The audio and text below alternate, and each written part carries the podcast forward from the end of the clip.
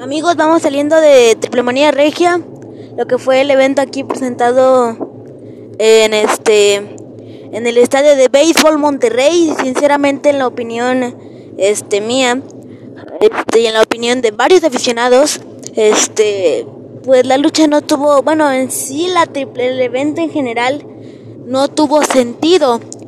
Eh, lo que sí es que hubo muchas sorpresas. Pero esas sorpresas que yo les voy a decir, se las voy a decir en un capítulo ya más estable del podcast. Gracias por su atención.